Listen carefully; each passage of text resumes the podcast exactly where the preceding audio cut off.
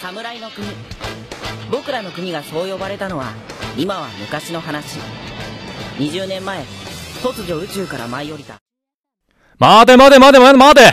都已经十多年过去了，你倒是给我换一段开场白啊，口南亚罗！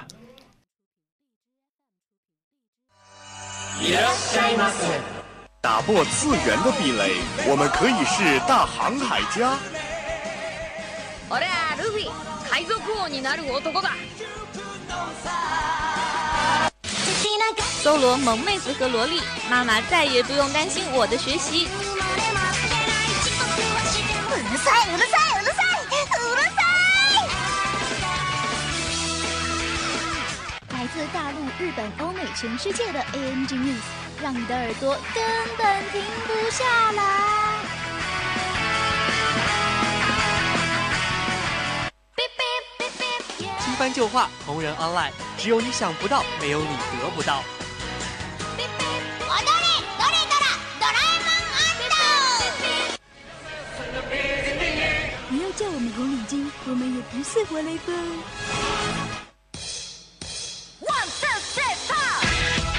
因为一切精彩尽在。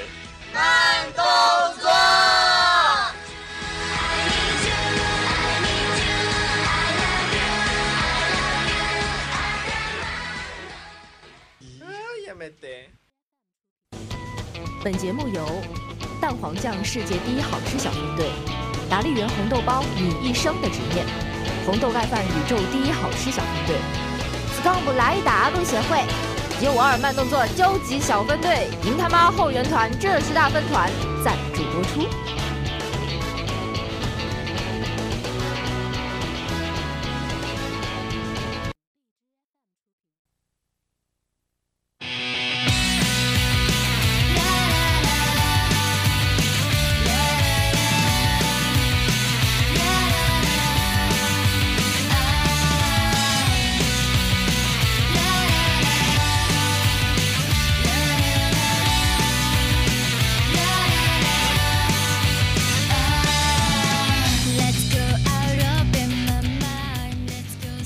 Hello，各位听众 y o k o s o 今天的慢动作环节又到了，哎，那么今天是大家暌违已久的啊，可能应该一年没有见到过的双播环节。那么我是今天的双播之一了、哎哎，我是雨辰。啊，没错。那么今天大家听到的为这了首不被边缘化，我还是要声明一下，我是雨辰。啊，没错，他是雨辰。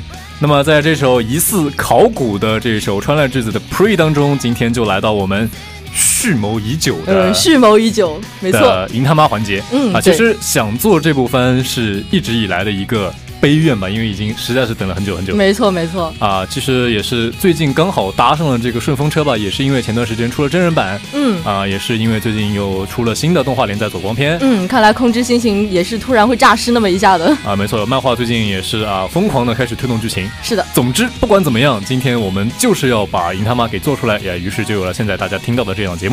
嗯，其实呢，我们是个非常不负责任的节目组。具体可见，我们刚开始在疯狂吐槽的时候，其实刚刚乐天的吐槽功力根本没有辛巴基的十万分之一。哎，没错，那么接下来就让我们来进入今天的第一趴。虽然说啊，我也知道来听这档节目的大多数都是对《银魂》这部番有非常深入的了解的一些听众哎，而且大多数也没什么节操。啊，但是在节目的一开始，我们还是要惯例的来进行一个基础的简短的一个人物介绍环节。嗯，首先你要做好准备，就是拿出你的右手指，伸出你的食指，准备好抠鼻屎的准备。啊，那么接下来我们就会用最简短的语言来介绍一下接下来我们将会聊到的一些人物。嗨、啊首先是啊，《银魂》是一部吐槽番。那么作为一部吐槽番，我们首先要介绍的就是他眼的睛吐槽担当，哎，志村新八同学。嗯，也一开始呢，可能和很多观众会觉得啊，这个人物在剧情当中会起一个很重要的作用，因为像这样长相平平，戴着眼镜，拿掉眼镜，会让人觉得是一个 gal game 的男主的角色，嗯背后一定是有故事的。嗯，那么就从这个志村新八开始讲起。好的，作为一个疑似男主啊，他有一个非常适合当男主的身世背景。他的父亲志村健曾经是一个道场的馆主，嗯，啊、但是呢，随着这个父亲的去世，他们也是家道中落。那么我们嗯的金巴基同学，他有着一个啊振兴道场的这样的一个悲情男主的一个设定，哎，听上去好像特别的具有使命感。哎，但是实际上呢，他是爱豆鲁四门通的一个亲卫队的队长啊，可以没错看出来跟道场一点关系都没有。嗯，啊、再说到这个眼镜同学啊，为什么叫他眼镜呢？因为很多人都说这个眼镜其实才是他的本体。对如他果说分明就是一个戴着戴着人肉的一个眼镜嘛。哎，因为如果把眼镜拿掉，这个人就毫无特点了啊对。如没果错把人拿掉呢，这个眼镜可能还显得比较可爱。嗯。而这样的一个眼镜呢，也是之前被空之星星吐槽说啊，这个辛巴其实是我画所有人物的一个底稿。没错，很多同学来问啊，如何画一个银色呢？啊，很简单，首先我们画一个辛巴辛基巴，哎，然后把这个眼镜涂掉，嗯然后再把把他头的发头发换成银换成色卷毛，哎，然后再把眼角往下画一点点，对啊，银色就画完了。嗯，那么怎么画一个？怎么画一个土方呢？我们先画一个辛巴基，对，然后把眼镜涂掉，嗯然后再把发型改成土方的发型，对啊，然后再叼上一支香烟啊，对土方就画好了。嗯，那 So this- 么就是这样的一个底稿一样的角色，他在真人版的演员居然是，菅田将晖，哎，也是让人觉得非常的没有道理。嗯，辛巴就是菅田将晖了。啊，那么我们以辛巴的视角来展开《银魂》这个故事，是在大概十多年以前了吧？嗯，十多年以前，啊，那个时候也是刚刚一开始被我打断的那个开场白里面，嗯辛巴是因为这个天人入侵。哎，这边先给大家普及一个背景概念，这个天人是一个什么东西？哎，天人是个什么东西呢？呃，在《机动战士高达零零》里面，天人是一群为了去除纷争而驾驶着钢弹幕介入武力纷争的这样的一个组织啊。听当上然去，我好像进入了一个异次元的世界。当然没有任何关系。嗯在《银他妈》当中的这个天人，其实呃指代的是其实就是外星人嘛。嗯而这些外星人呢，一般都有各种各样的奇奇怪怪的形状。嗯，就在天人入侵之后，我们可以在看到街上，呃，有各种的狗头人啊、牛头人啊，长着对嗯触手的章鱼怪啊，这些都属于天人。那具体呢，这些形态你们可以在现在的一些各个城市的博物馆里面找到。但是呢，我们随着剧情的推进，我们会发现天人出场的戏份在变得越来越少，是的，而之后的委托人大多数都是正常人类，这是为什么呢？啊，因为星星说画天人很麻烦，所以后面就不来画了。嗯，好的，谴责星星。啊，总之来讲就是这样的一个天人入侵的一个大背景啊。那么我们的辛巴基同学也是在天人当老板的店里面啊，苦逼的打工着，也是嗯受尽着各种欺凌啊，没有奇怪的头发。啊，也是在有一天日常被欺负的途中呢，遇到了一个长着银色卷发的啊，衣服只穿一半的，啊、有着死鱼眼的，呃，配着豆盐糊的，呃，在边上疯狂的吃着甜食的一个大叔。对，啊，然后这个大叔也是把当时欺负了辛巴基啊，其实主要不是欺负他，主要是因为把天平打翻了，嗯，然后就把那些狗头人给打了一顿。嗯那么我们的辛巴基也是就此被坂田银时收入麾下，成为了万事屋的一个小弟没。错， 而这个万事屋是一个什么样的组织呢？有罗斯呀，啊、概括的来说就是我收钱，我办事。就只要是不管是各种各样的委托人吧，只要提出了要求，然后付了钱，啊，基本上都是会完成的。当然，具体完成的怎么样，我们另说嗯，括号银桑偷吃懒做的理由，啊。那么这个括号万事屋的成员，除了刚刚提到的坂田银时和辛巴之外，还有嗯一个不得不提的就是神乐、啊。一说这个应该念神乐，卡但是古老但是我觉得神乐好听，我不管我就会这么念啊。那么靠谱了，神乐他有一个非常靠谱了牛逼的背景，他的血统呢是属于全宇宙最能打的一个种族，嗯啊，这个种族叫夜兔族，嗯，而他的父亲是这个全宇宙最能打、最能打的种族当中最能打的男人，不用讲了，他就是个秃子。对，所以我们接下来简称他为秃子好的，啊。然后呢，作为这个全宇宙最能打的种族的最能打的秃子的女儿，神乐也有一个非常显著的特点，就是嗯非常能吃、嗯，啊。他经常会有那种把碗端起来像喝水一样吃饭的这样的一种行为。没错，啊，最后还有一点关于神乐不得不得不提到的一点就是，他的 CV 是丁公理会，我永远喜欢丁公理我会永远喜欢丁工。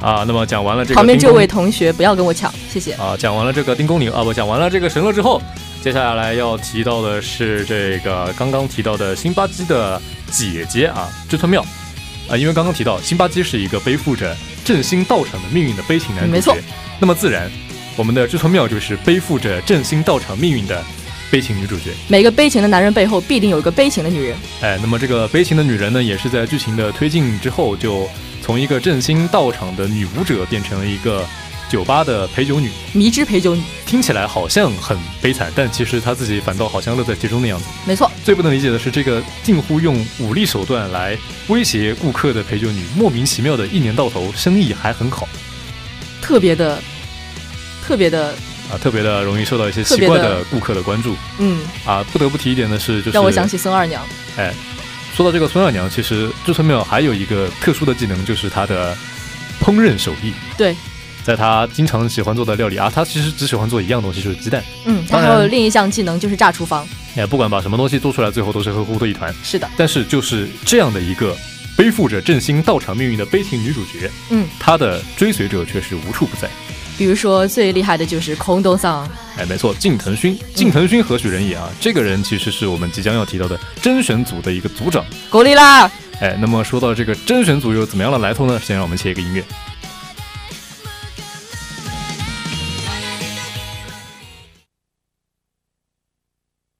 大家好，我是土方喜喜郎，给大家推荐一款好玩的游戏——探玩甄选，只需要体验三分钟，你就会和我一样爱上这款游戏。开局一只星星一把刀，所有装备全靠打。上班挂机，下班赚 RMB。错过这个版本，你就要再等十年。大家好，我是。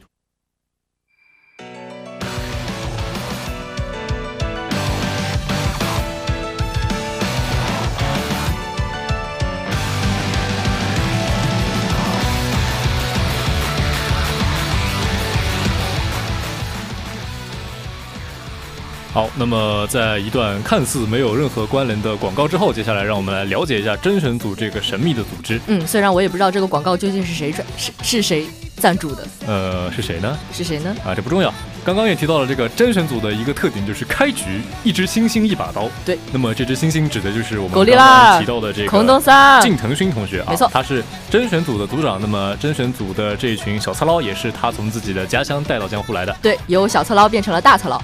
哎，但是呢，这个大曹劳呢，他除了是甄选组的组长之外，平时哎还有一个不为啊、不能说不为人知吧，大家都知道的一个爱好就是喜欢尾随。对，那么这种行为在我们这边一般被称为 stalker 哦，跟踪狂。对啊，那么在简这称变个态跟踪狂的对象，他指的就是刚刚我们提到的志村我妙，太讲，哎，也是怎么说呢，非常莫名其妙的一个组合。嗯，那么在这个 Stoka 手下干活的这群人当中呢，首先要提到的是我们刚刚提到的啊，土方喜喜郎。土方他是这个竞甄选组的一个副长，也就是二把手的一个位置，就哎，被称为鬼之副长。为什么呢？因为他除了战斗力非常强之外，对自己的属下有着非常严格的要求。对，也是制定了一系列被称为“局中法度”的一个规章制度。嗯，啊，虽然说每一项的名目各有不同吧，但是你可以概括的理解为：如果你犯了什么什么错误，切腹；如果你犯了什么什么错误，切腹。可不是管他几每条次自己犯错误都不切腹。啊，格式都是一样的。关于他具体犯错误的故事，我们等一下会提到。好的。那么除了这个鬼之副长的身份之外，他还有以下的几个称呼啊：呼方十四优。之所以被这么说，是因为他虽然说看起来表面上啊正人君子嗯，啊，他制定了很多的规矩，但是自己忽悠起人来是一点都不含糊。对。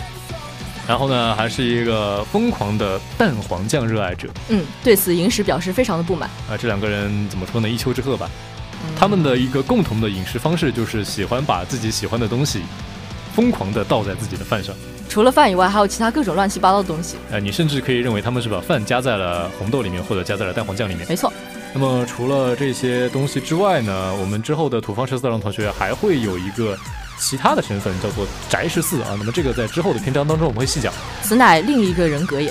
啊。那么除了土方之外，还有一个甄选组要提一提的人，就是我们的冲田总务同学。没错，啊，那么在之前我做准备的时候，在写到这个人物的时候，我总共只写了一个字，啊，不是一个字，我只写了一个字母 S。嗯，也、啊，说到这个人物的时候，好像拓展不出多少内容，这是一是的个表里如一的抖 S，向大佬低头。呃，被誉为是甄选组几百年难得一遇的一个天才剑士吧。没错，虽然说是天才剑士，但是你看到他的时候，基本上拿的都是，呃，像火箭筒啊、步枪啊这样的热兵器。可是就是这样的抖 S 青年，却又被神乐称之为是吉娃娃，嗯，因为他有一张像吉娃娃一样可爱的脸。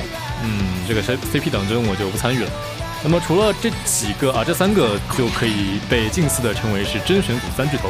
没错，那么除了这三个人物之外呢，甄选组其实还是有很多有名有姓甚至有 CV 的角色的。对，比方说我们接下来提到的这一位亚麻萨克桑。いつもと同じく道にアンパンを巻き店先にアンパンをあげるそして夜アンパン時にアンパンをアンパンしてアンパンするのだアンパンにアンパンはアンパンでアンパンがアンパンをアンパンだアンパンアンパンアンパンアンパン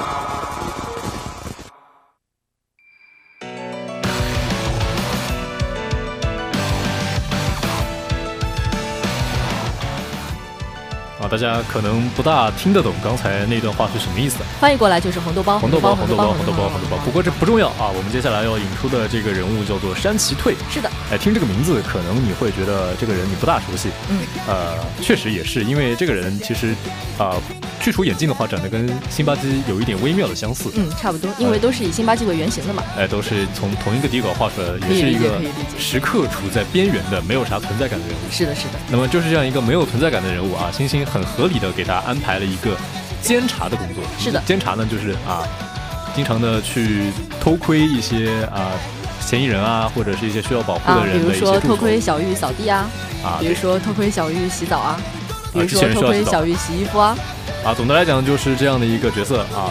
但是呢，他其实在若干年以前被星星收编之前，是一个留着莫西干头的狂野男孩。耶，啊，然后平时呢也是有一个非常酷炫的爱好，就是羽毛球，也是可以看到他穿着跃前龙马的装扮，然后在那边不停停地地挥舞球拍拍的啊这样的一个姿态。但是并没有球。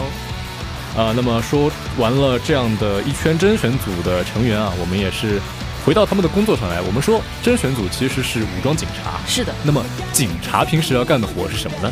抓人、哎，那么我们的这群甄选组的警察平时都在忙着抓谁呢？抓贵，哎，那么贵又是谁呢？卡死了。なんだズラかズラじゃないカツラだ坊さんじゃないカツラだズラじゃないカツラだズラじゃないズラ子だズラじゃないカツラだズラじゃないカツラだズラじゃないカツラだフルーツポンチ侍じゃないカツラだバイトじゃないカツラだござるじゃないカツラだズラじゃない松だズラじゃないカツラだガキじゃないカツラだ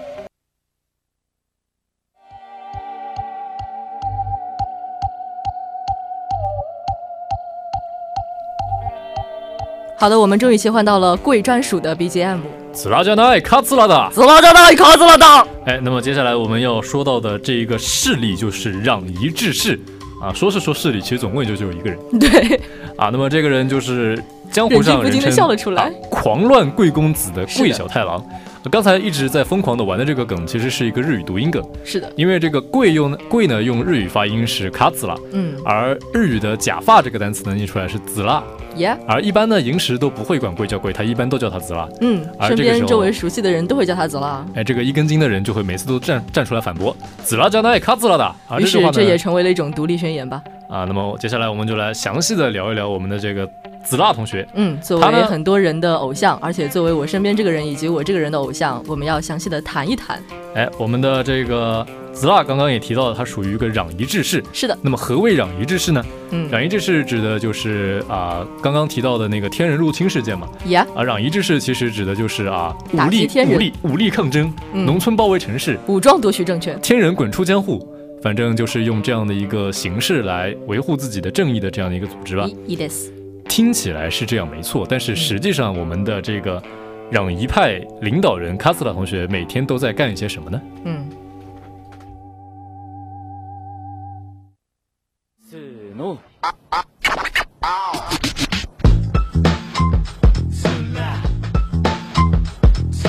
やるなら今しかねえスラやるなら今しかねえスラジョイがジョイジョイがジョイはいそこでクショせーの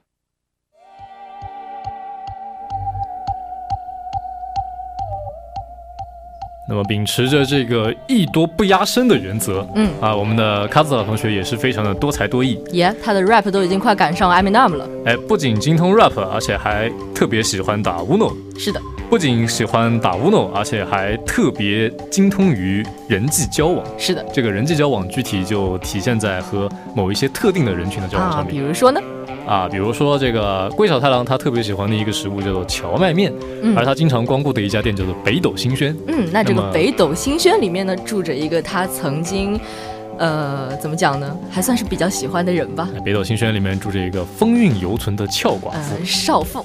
呃，这边先剧透一下，在最近的动画片剧情当中提到了这个少妇的父亲是经常出现在各个场景里面的那个疑似路人老头。耶，啊、这个老头呢叫做武藏。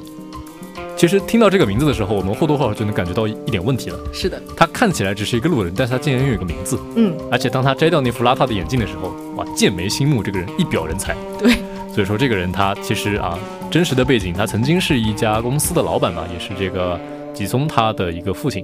当然，这都是后续的内容。我们再聊回到这个桂小太郎。嗯，除了喜欢人啊、呃，除了喜欢 NTR 之外，你差点就把真相说出来了啊！他还有一只跟他关系非常好的宠物，这个东西叫做伊丽莎白。不，不是伊丽莎白女王，也不是伊丽莎白女王二世，也不是《傲慢与偏见》当中那个美丽而智慧的伊丽莎白。啊，时至今日，我们依然不知道该如何定义这样的一只生物。呀，它看起来呢，像是一个大白布偶。而且不会说话，他平常表达自己语言的方式是拿着一块牌牌，嗯，而且这个牌牌翻过来翻过去，它的字还会不停的改变，就很哇神奇啊。那么这个伊丽莎白呢，在其中的某一些剧情当中有过暗示，就是她其实是一个腿毛大叔。是的。那么具体她的真实身份不得而知，但是有一点是可以肯定的，伊丽莎白是属于银他妈的三大吉祥物之一。嗯。那么另外两大吉祥物分别是什么呢？Just We and and 萨达哈鲁。啊，那么这个《银魂》当中的拜托第三种不能跟前两种比好吗？三大吉祥物，第一只是万事屋的镇宅神兽啊，叫做定春，表面上看比较像猫，但其实是一条狗。是的。第二个就是刚刚我们提到的伊丽莎白，嗯。第三个的来源就很莫名其妙了。对，迷之生物。这个叫 Justwe 的东西，它甚至不是一种生物。嗯。它最开始出现的是那个山崎第一次被被我们看到派去当卧底的时候。啊、呃，那个时候他在一家工厂里面工作，是的。然后那个工厂的头头要求他生产 Just V，他那个时候吐槽说，这个东西它旁边长了那两只手究竟是什么东西啊？啊，这到底是什么呀？Just V 就是 Just V 呀、啊。然后这个 Just V 就莫名其妙的成为了一种符号，是的。之后在之后的人气排名片之中，甚至还排到了十多名，甚至比猿飞昌普的排名还要高。哇，小猿默默哭泣啊！我永远喜欢 Just V。好的。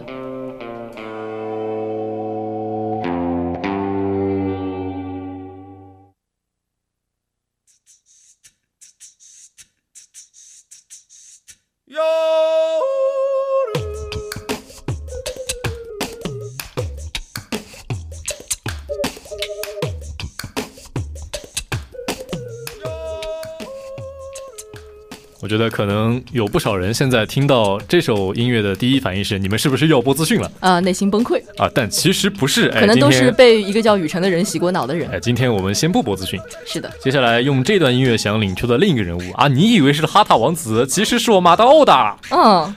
这个马达奥为什么叫马达奥呢？它其实是一个会柴日语的简称。是的啊，因为这段日语我现在背不下来，所以我就用中文说，简直就是一无是处的男人啊！简称就是马达奥，不要问为什么，反正就是这么简称。嗯啊，那么这个马达奥他的本名呢叫做长谷川泰三。嗯，之前呢是江户的一个大官，类似于一个入境局的局长的这样的一个身份。是的。然后在一次接待外宾，哎，这个外宾就是我们刚刚提到的这个八嘎啊，不是八嘎，是哈塔奥吉。哈塔奥吉。哎，那么这个奥吉。呢，他有一个爱好，就是喜欢养各种奇奇怪怪的宠物。是的。然后，因为他养的怪兽也是扰得江湖一团糟嘛。嗯。然后最后那只怪兽是被银石给给砍了啊。然后那个时候也是银石教导长谷他教导长谷川说，要挺起腰杆，用自己的方法活下去。好，于是他挺起腰杆，扒光了自己的衣服。哎，他燃烧起了自己的热血，然后把哈塔王子打了一顿。是的。于是就失去了自己的工作，嗯，失去了自己的衣服，嗯，只留下了自己的一副墨镜。从此失去了梦想，哎，也失去了他那个永远看不到脸的老婆。是的，总而言之，就就是一个啊跌入谷底的角色。但是呢，在被银石怂恿丢到了饭碗之后，银石就再也不理他了。嗯，也是只有偶尔，比方说啊，一起去赌场赌赌钱啊。是的，然后两个人都赌到只剩一条内裤啊。是的，啊， 反正就是一个人生一片灰暗的这样的一个角色。但是人生一片灰暗，他还是不忘望回望天堂。好的，那么以上就是我们今天的。第一部分，哎，是不是没有想到已经二十多分钟过去了？哇，二十多分钟，嗯我们介绍几个人，才仅仅只是开了一个头啊而已。是的，好的，那么接下来会是我们今天节目的一个重点，先让我们听一小段音乐放松一下。嗯。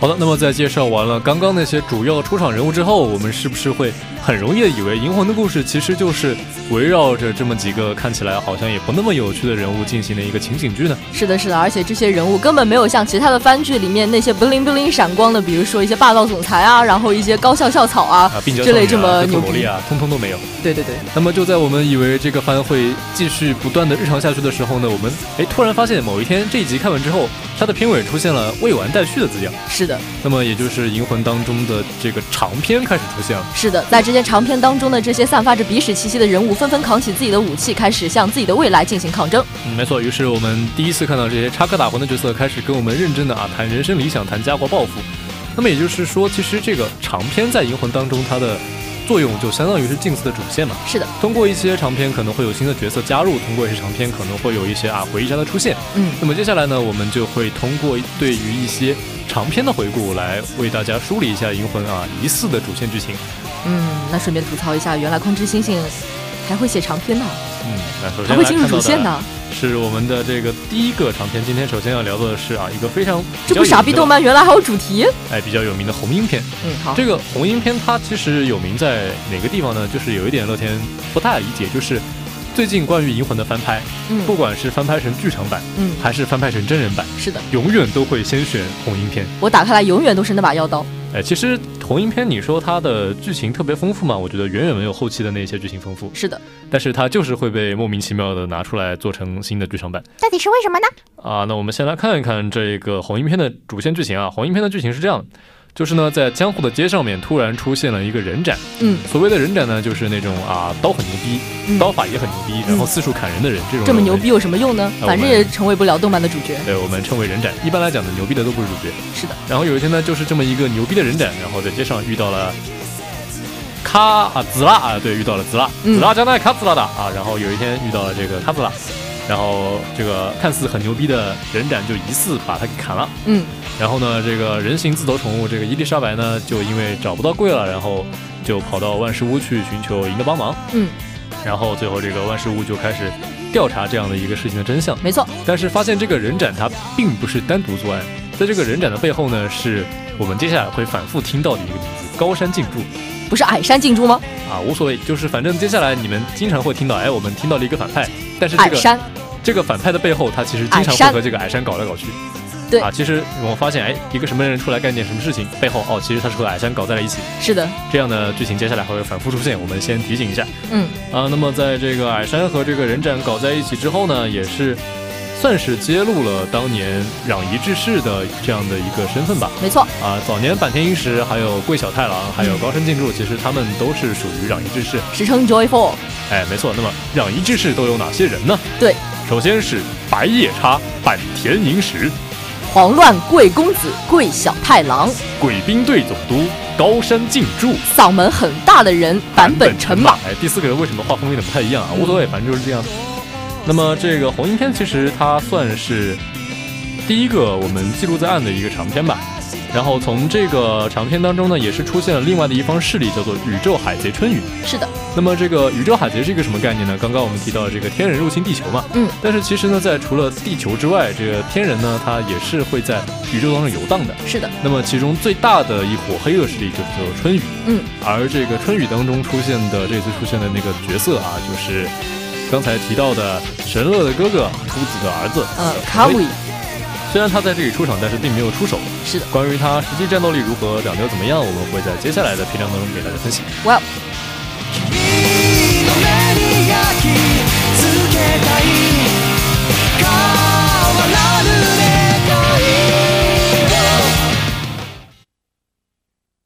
重なる影飾らない気持ちで強さを求めてくつまずいても迷っても構わない一人じゃないから沈んでく勇気が明日を照らす好的，那么在上一个长篇引入了矮山、神威这样的一票人物之后呢，下面的这一个长篇，哎，柳生篇则是为我们引入了一个新的女性角色、嗯、啊，你没有是听错，啊人女性角色吗？女性角色不是一个很可爱的男孩子吗？这个柳生九兵卫一开始是以一个啊精致的男孩子的身份出现在大众视野里面，好的啊，并且也是横刀夺爱啊，当着星星的面准备把这个妙姐抢走。对，但是随着剧情的推荐，我们发现这个打算把妙姐抢走的柳生九兵卫竟然是女孩子，她自己也是个女孩子。哇哦，百合大法好啊，百合大法好，妙啊！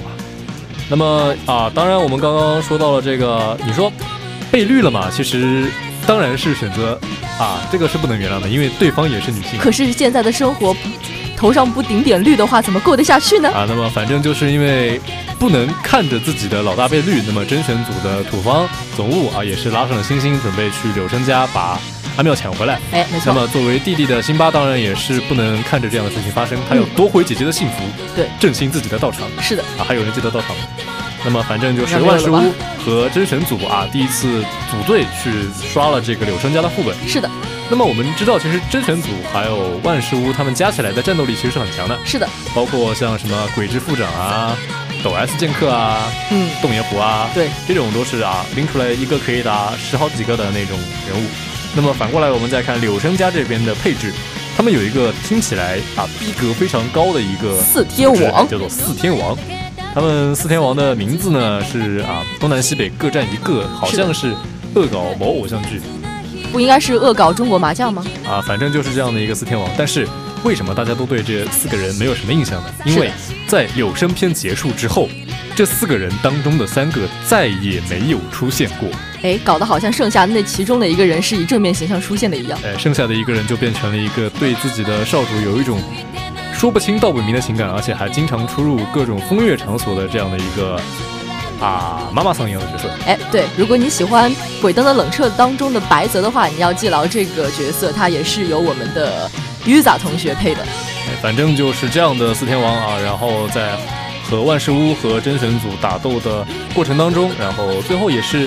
啊，其实算是当事人最后想开了吧，因为这样的事情啊，我要争回自己的幸福，我要过我自己的生活，嗯、只有当事人这样想了，这样的事情才会真正结束。是的。好的，那么这就是有声篇。那么在这个篇章之后，我们刚刚提到的那个啊，一开始很像男孩子的女孩子，有、嗯、声最后也是以一个啊萝莉的形象出现了、啊，出现在了主角团队当中。啊虽然经常幻想着自己可能身体上一直幻想着要多长一个部位什么的啊，没错，在之后的性转篇当中啊，也是干脆的就变成了男生。哦，そうだ。孤独を破る勇気持ってるわけじゃない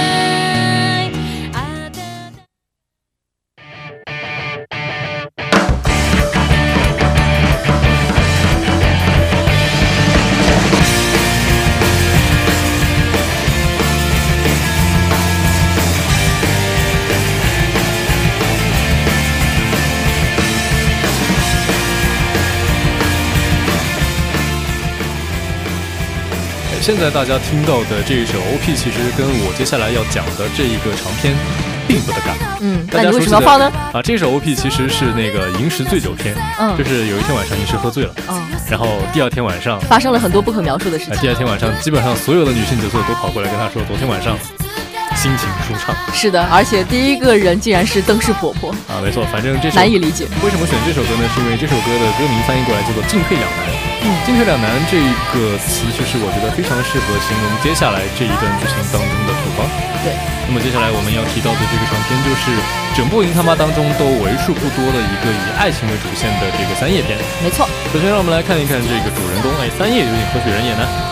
三叶就是我们刚刚提到的那个外表 S、内心 S 的天才剑客冲田总一的姐姐啊，是的，冲田三叶。嗯。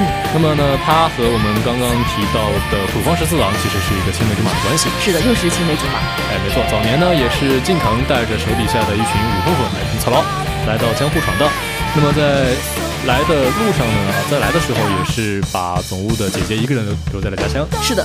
那么这个姐姐有哪些过人之处呢？首先，她和土方银石一样，有着近乎变态的饮食习惯。是的，比如说她特别喜欢吃辣。哎，没错，前面提到的人物呢，他们喜欢吃的是蛋黄酱或者是甜食，而我们的这个三叶同学，他吃饭的时候则是喜欢倒一盆的辣椒在自己的饭上。哼，可能听到这边有些听众会不以为然。哼，我平时也是吃火锅的呀。哼，我平时也是喜欢吃麻辣烫的呀。此锅非彼锅，可能啊。有些东西是可以回不可言传的。是的。而这样的一个三叶呢，它首先对于总务来说，它的一个存在是不可比拟的。嗯。虽然说是一个外表 S 内心 S 的角色，但是在看到解决的时候，还是会表现的非常的温顺。对，就是就像形容大体动物一样，变得非常的温顺。那么这样的一个姐姐呢，她除了喜欢吃辣之外，还有另外一个让人非常可惜的属性，就是病弱。对。那其实啊，也是一直饱受着这个病魔的折磨。是的。啊，但是呢，也是在他生命的应该说是最后一段时候吧，他啊，好像是有机会可以体会到那种常人的幸福。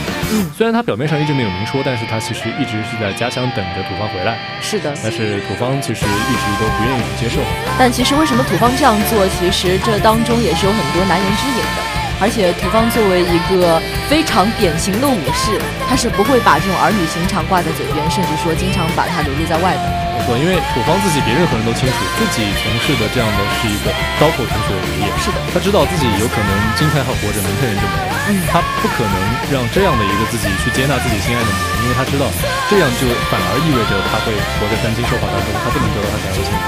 所以当时也是选择了抛下三叶自己一个人进城，而这也是我们经常可以看到总务其实好像看起来非常疼土方，他经常挂在嘴边上的一句话就是土方先生你快去死吧。所以你这就是我离开我姐姐的原因。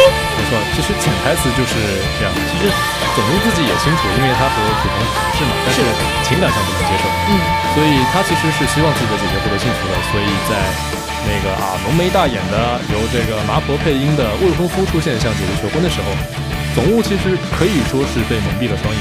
是的，因为当时其实啊监察的真崎和普方已经发现了这个未婚夫是有猫腻的。嗯，他可能是一个倒卖武器给。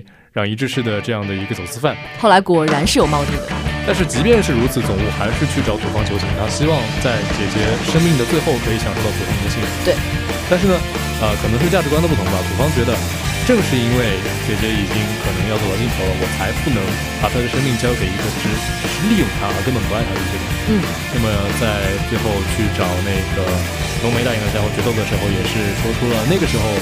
呃的一个台词人气排名当中排名非常高的一句话，就是我其实只是想让自己心爱的女人幸福。哎，在这个长片当中，其实三叶姐姐她有一句话非常的有名，当时也是感染了无数听众啊、呃、无数观众的人的心。比如说，呃，她会在病床上面，在临终之前说的最后一句话就是“走下去，坚持自己的道路走下去”。嗯，是让我引以为豪的地方。是的。而啊在这个片当中，其实除了三叶，我们还是能看到真选组三巨头之间的一个羁绊。没错。因为早年是近藤带着这两个人进城进城闯荡嘛。嗯。但其实他们三个人之间的关系，用他们自己的话说是，如果有其中一个人走上了邪道，那么另外两个人就会用拳头把他揍回来。嗯，非常的具有隐他妈的风格。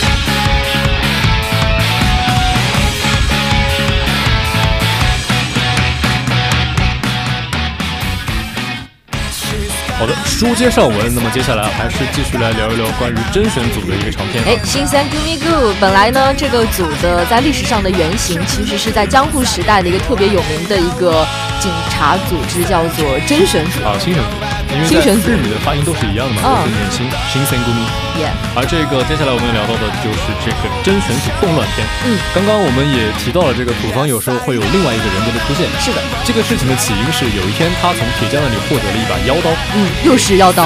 这把妖刀听起来有一个非常文艺的名字，叫做五月雨。对，那么那个拿的时候呢，铁匠也是告诫过土方，哎，这把刀如果你拿的话，你自己要负负责任的。然而最后土方还是拿到了，拿到了以后像巴啦啦小魔仙一样变身了，就意味着你就要背负这把刀的诅咒。是的，而五月雨的诅咒就是。把人变成一个死宅。对。那么这个祖高拿到了五日语之后呢，也是唤醒了他的另一个人格啊。那么这个这个人格呢，之后被称为宅十四。嗯。啊，喜欢的活动有应援、买手办、看动画片。呃，沉迷于各种周边海报等等，就跟我们现在很多土肥圆那些土宅死宅是一样的。嗯，而这样的一个人格的存在，其实就是给了一些人物可乘之机了。啊是的。那么在《真神组》动画片当中，表面上出现的这个出来挑事情的这个人叫做东鸭太郎。鸭太郎啊，对，他其实是一个怎么说呢，既能干啊，背景又有一些悲情色彩这样一个角色，但是是的不知为何配上了这个名字，就让人感觉严肃不起来。对。而之后我们也是可以知道，这个伊东之所以出来挑起这个动乱，也是因为他和矮山搞在了一起。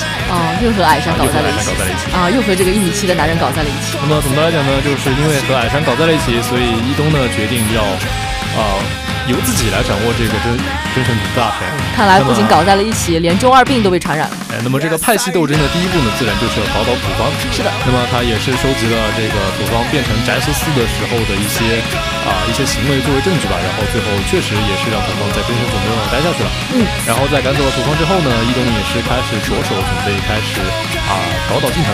对。那么在这个时候，也是由这个忽然间觉醒的这个土方十四郎的人格去到万事屋啊，在自己的。这个人格即将消失的时候，拜托了百年银石，对让他去把进城救回来。嗯，果然还是到最危险的时候，还是靠最可靠的人。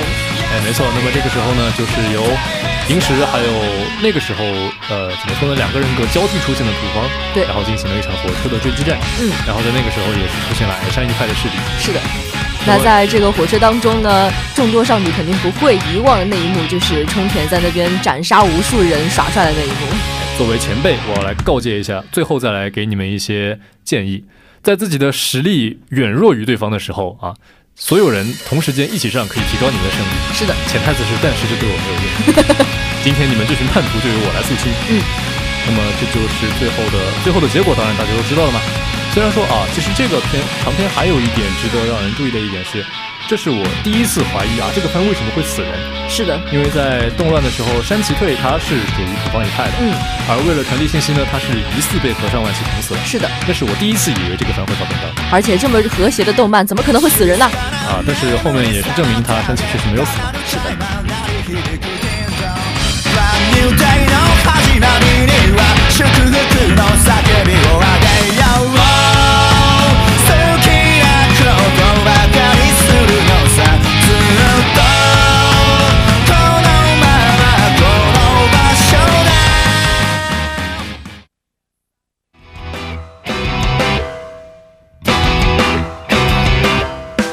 体のじわれ口を交わらず僕はいつも一人ぼっちに涙してただけど二人だから手をつなぐこと違う体温と感じ合う好的，那么我们刚刚聊了这么久的真选组啊，其实围绕的话题只有一个，对男人的友情。对男人的友情，啊，那么在讲完了这个男人的友情之后，我们也是不得不提到歌舞伎町另外一个重要的构成部分，啊没错，啊，歌舞伎町的女人们。对那么这里就是第一次出现了吉原这个地名，哎，这个长篇就是吉原岩上篇。对，这个篇章它其实是有两条主线推进的。对第一条是啊，有一天银石出门买东西，啊，大概是买战服，其实我忘了是买什么了。然后呢，他钱包被一个小男孩偷了。一般忘了买什么的时候，基本上都默认设定为是买周刊少年江浦。哎，然后呢，这个银石就把这个小男孩秦泰带回了家。然后呢，这个小男孩啊，我有一个大胆的想法，我觉得吉原的吉原的花魁是我妈妈。嗯，然后呢，也是莫名其妙的就把万事屋的众人给说服了，然后他们带着秦泰去吉原调查。真是牛逼。哎，然后在吉原调查的过程当中呢，也是逐渐的接触到了这个花魁，她的名字叫叫做日轮。对，然后还有在吉原的一个护卫队的一个队长，他的名字叫做月勇。嗯啊，这个人物乍一看是一个冰霜美人，对，啊，但后期就变成了一个傲娇嗯，我永远都喜欢傲娇。啊。那么除了这两个人物之外呢，还有就是吉原实际上的掌控者是夜王奉先。对，夜王奉先和我们刚才提到的神乐神威，还有他们的爸爸秃头一样，也是出自夜兔这个种族。嗯，那么在和他早年和的秃头呢，也是颇有渊源。是的，这两个人大概是战斗力位于夜兔族顶点的两个人。看来一山容不得二虎呀。早年也是打的难分难解，最后之 所以打完了，是因为啊，秃头说抽他妈的，啊，我上一个厕所。啊，而这个夜王奉先呢，他实际上是神威的师傅。啊，虽然说神威的父亲也是一个很强的男人，但是他和他的父亲之间一直有过节。是的，哎，具体为什么呢？我们之后再说。嗯，而他呢，也是选择了成为夜王奉先的弟子。嗯，而奉先呢，是我们刚刚提到的宇宙海贼团春雨的一个高官。对，啊，神威跟了他之后呢，自然而然也是成为了春雨的一员。嗯，而、这个、那现在呢，他的一个职位我们可以提一下，他是春雨第七师团的团长。哎，也是说在。奉先之后，其实是神威实际掌控了吉原。是的。而奉先他在位的时候呢，吉原其实在他的统治之下是不见天日的。嗯。因为他关闭了上面那个穹顶，吉原是见不到阳光的。嗯。啊、呃，之所以见不到阳光，可能跟夜兔一族的这个血统也有关系。没错。夜兔的一个设定是，虽然很能打啊，也很能吃，但是他们有一个特点就是不能见到阳光。跟其他的设定联系在一起，总能让人浮想联翩，不知道这是为什么。而最后，这个银石和奉先决斗的时候，也是因为这一条吧，奉先最后被打开的穹顶照射到了自己，啊，也是由秦泰背着自己的母亲，最后打开了那个开关，是的，才让银石最后战胜了奉先。嗯，那么这个奉先啊，在他离开之后呢，也是由神威接管吉原，但是神威虽然名义上接管吉原，但是他本质上却不管，呃，并不管，也就是说，吉原实际上现在处于一个放养的状态。是的，那么吉原又是可以重见天日。啊，也是这一次啊，刚刚提到神威虽然出场，但是没有打架，但是这一次神威是表现出了他实力。嗯，首先是跟号称夜兔最强之一的奉先打的不相上下。是的。然后之后更是把上来劝架的两个手下打死一个，打残一个。嗯。那么剩下那个被打残没有死的呢，也是一个夜兔族的重要角色吧，叫阿福兔。嗯。啊，他的 CV 是自来也。对。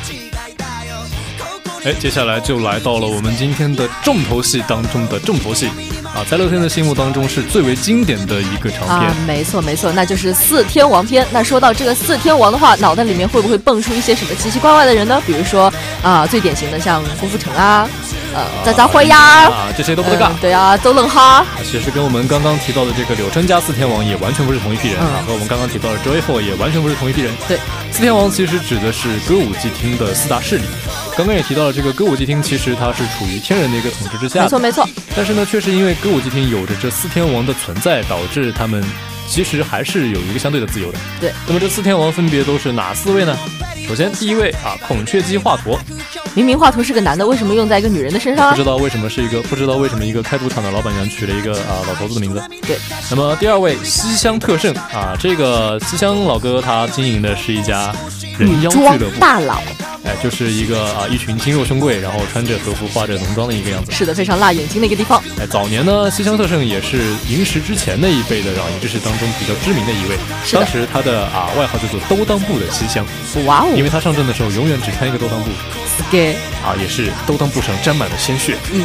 啊，其实表面上看起来是人妖俱乐部啊，听起来给给的，但是其实是收留了很多无家可归的，让银石也生活所迫。表面辣眼睛，但是心灵依然是非常的圣洁的。哎，第三位黑道老大泥水四郎长，嗯这个人物呢是歌舞伎町最大的黑帮势力勾鼠组的一个组长。嗯，而他跟我们接下来要提到的第四位，哎，第四位大家可能没有看过的会想不到，第四个四天王是灯氏婆婆。哇哦，灯氏婆婆呢就是啊银石的房东。是的，表面上看起来她是一个啊每天活得很抠门、斤斤计较的一个小一天到晚催债的一个爸爸。哎，但是他实际上他的势力在歌舞伎町确实可以算上四天王当中的一个。对。想起他年轻的时候也是势不可当的。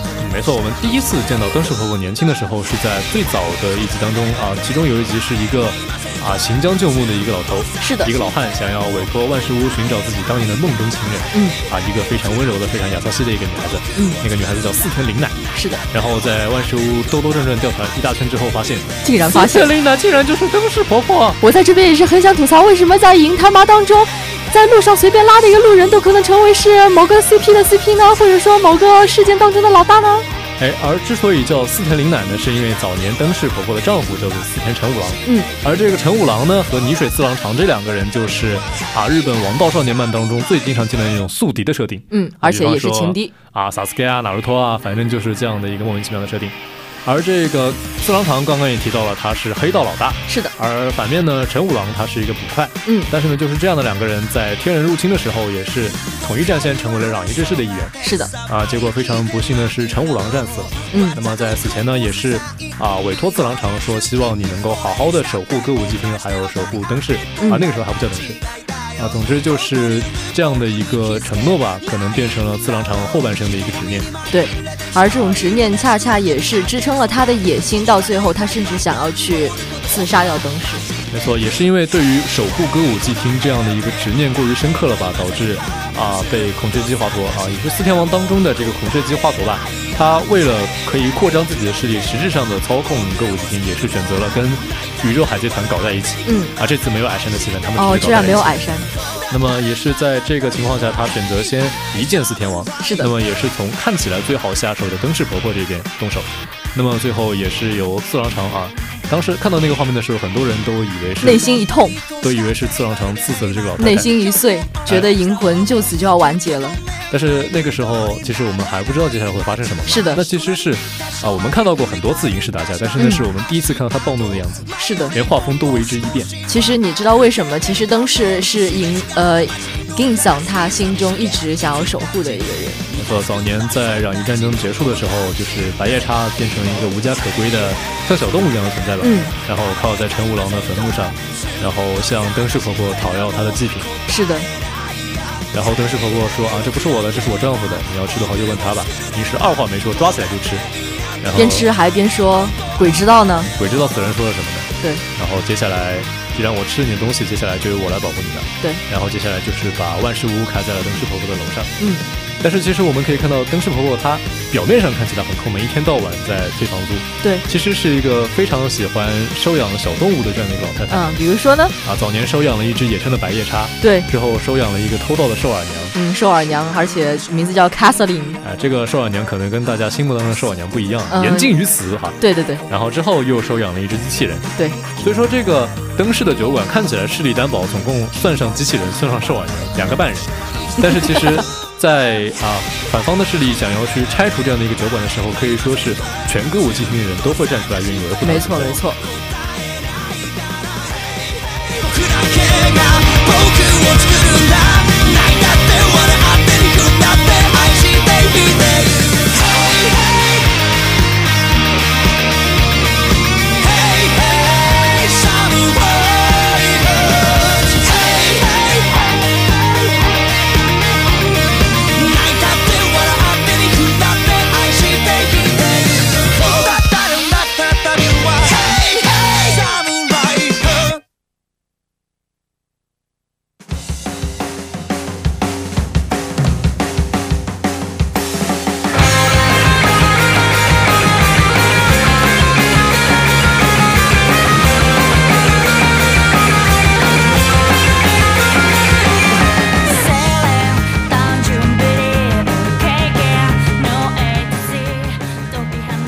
好的，再次回到甄选组的一个主场，那么接下来要讲到的这个长篇呢是《荆棘与蔷薇流氓篇》。嗯，那在《蔷薇流氓篇》当中出现的最重要的呃一群角色啊，其实可以说是一群角色了，叫剑回组。那这个剑回组到底是什么玩意儿呢？所谓的剑回组呢，其实是啊由佐佐木一三郎领导的一个，呃，跟真神组有别的这样的一个，同样也是武装警察组织。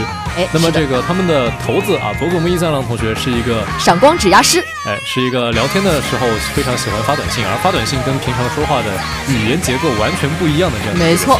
而这个人呢，他信仰一个精英教条，他的一个理念就是。一支精英的队伍应该由精英组成，而这群精英应该用精英的方式去完成精英应该完成的事情。嗯，于是这个精英的组织就叫做剑回组，身穿白色衣服，表达自己很精英。哎，那么除了这个很精英的老大之外呢，他们的二把手叫做金井信女。对，哎，暂时暂时只能告诉大家这是一个变态。嗯，对，我而且永远我又喜喜欢欢变态小姐姐。 那么这个剑回组呢和真神组他们之间的一个矛盾点在于土方州的一个小弟。是的。啊，他本来是街上那种攘夷浪士当中的一个我们姑且把它称为烧草佬。嗯，啊，那么这个烧怎草么佬又是烧草佬啊，？银魂跟上海话究竟是什么关系？挑衅了土方之后呢，也是因为啊大哥的魅力，是兄弟就来真神比砍我，然后也就是被被土方收编了。嗯，然后呢，他被土方收编之后呢，跟这个事情有牵连的萤石莫名其妙的就被剑湖组抓了起来。嗯，而这个闪光指压石佐佐木一三郎呢，也是啊以此为由要到了萤石的手机号，嗯然后对开始跟他疯狂的用短信聊天。是的，也是安排他去之前那个小草佬所属于的那个攘夷组织当中当卧底吧。嗯，然后最后呢，也是导致这个草佬被抓起来，也是成为了两个组织合并的一个导火索。所以在这边我需要感叹一句，哎这一切都是命运石之门的选择啊！ e l p s y c o Glue。那么这两个组织打起来的时候呢，和我们的天才剑客冲田总务对位的就是我们刚刚提到的这个金井信女同学。嗯，而在这一场打斗的过程当中呢，也是白夜叉这个身份第一次公诸于世。哦，原来银石说，我既然作为前攘夷之士，你们竟然不知道我是席罗压香？哎，没错，那个时候的场景就好像啊，坂田银时摘下自己的假面，大喊一声：“我不做人了，九九！”啊，反正这个《蔷薇流亡篇》呢，算是一个引子吧，让剑回组正式进入我们的视野。对，而剑会组正式进入视野了以后，并且甄选组有了他的一个对立面了以后，那接下来呢，这个星星他写主线啊，也是越来越放荡啊，并且越来越不羁。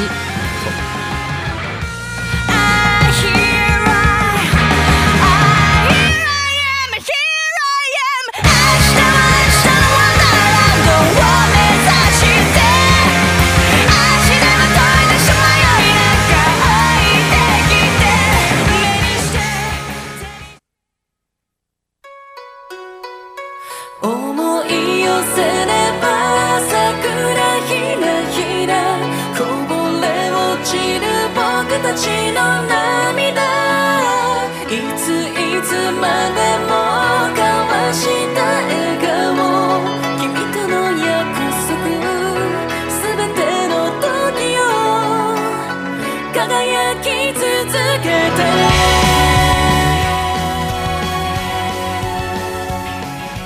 好的，那么听到这首歌，可能已经有听众猜到了，接下来要跟大家聊到的这个长篇就是《铃兰青果篇》。嗯，对。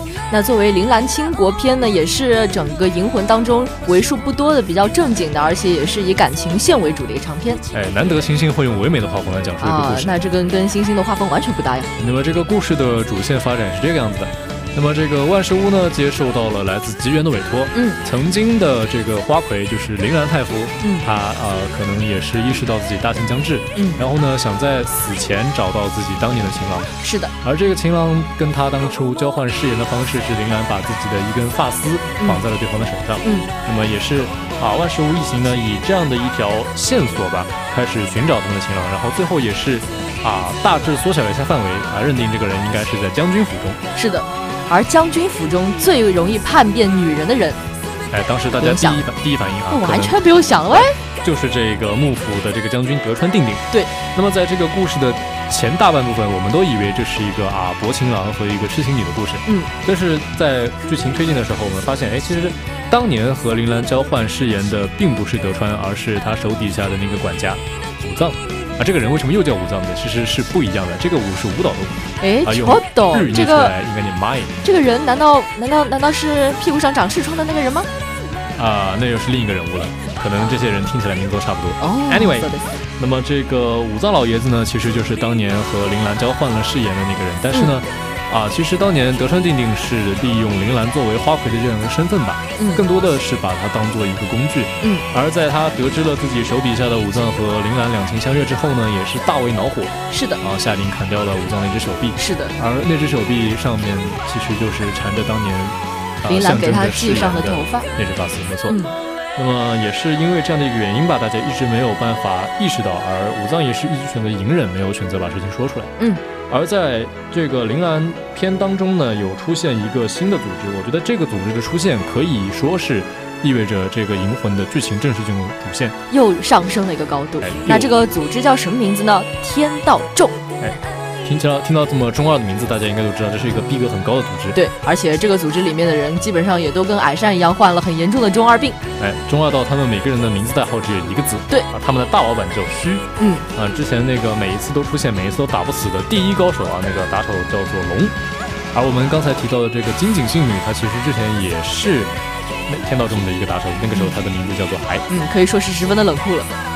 而这个铃兰篇呢，虽然说引入了这么一些庞大的概念嘛，但是它本质上还是一个爱情故事。是的，我们说这个银魂，它每一期的标题啊，其实都是一个很好玩的东西。嗯，经常会把一些完全没有道理的话，用人生道理的格式讲出来，让你觉得很很违和。嗯但是在铃兰篇的时候，用的全部都是偏唯美风的标题。嗯，这样控制星星突然间变正经，一下子难以接受。没错，至今还记得铃兰篇的最后一集，那一集的标题叫做。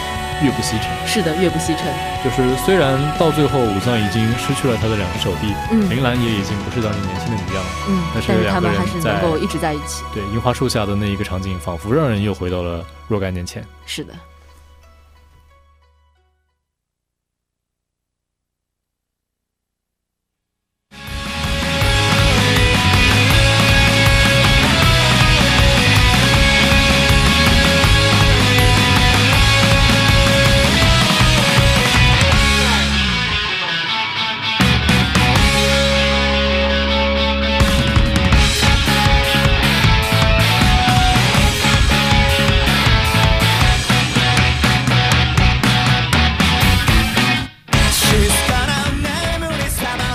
其实听到这个音乐，你们就能够马上想象出来，哎，这好像跟将军暗杀片有关。那其实呢，很多当时的一些呃二次元的小伙伴，他们在看《银魂》的时候，他们都会说啊、呃，请求那个呃《银魂》的日常片走得慢一点吧，再走得慢一点吧，我宁可呃丁他妈他是每天都是在灯市婆婆和丁桑他们之间的一个催债与被催债之间的关系当中进行的，也宁可神乐每天是以吃生鸡蛋拌饭的这样的一个。日常当中进行的，但是我真的非常的不愿意迎来将军暗杀片。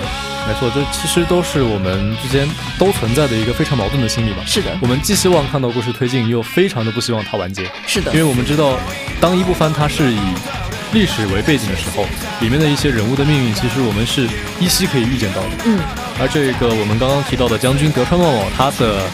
呃，他的原型历史上是德川家茂，是的，而啊这其实是一个英年早逝的一个人物形象，嗯，所以我们其实啊、呃、也是在这个篇章当中印证了这个不大好的预感，啊嗯，刚刚提到了我们在上一个篇章当中引入了这个天道众，而这个天道众的加入就意味着这个故事开始往啊、呃、比较阴暗的方向走了，嗯，尤其是将军暗杀篇，很多人都会感叹说，自从有了暗杀篇，暗杀篇之后无日常，没错。